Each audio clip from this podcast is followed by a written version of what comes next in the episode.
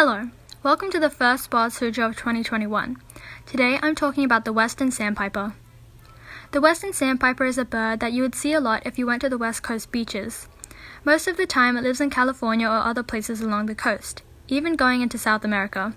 But it will fly to Alaska in spring or summer to mate. They spend their winters in the lower half of North America. Since most of the year is spent migrating the long distance, they like to stop on the beaches to eat and rest. These birds will eat insects, crustaceans, mollusks, and lots of other stuff they can find on the beaches, like mussels and clams. If you see them on a beach and they're all together waiting for the water to go back, this is their way of catching food. They wait for the water to wash the food onto the shore, then they use their beaks to peck it up and run away from the water. While the birds are in Alaska, their predators are big carnivores like red foxes. While they're along the coast, they have to be careful for bigger seabirds who are looking to eat their eggs and babies. The western sandpiper is a very small bird. They only weigh a few ounces.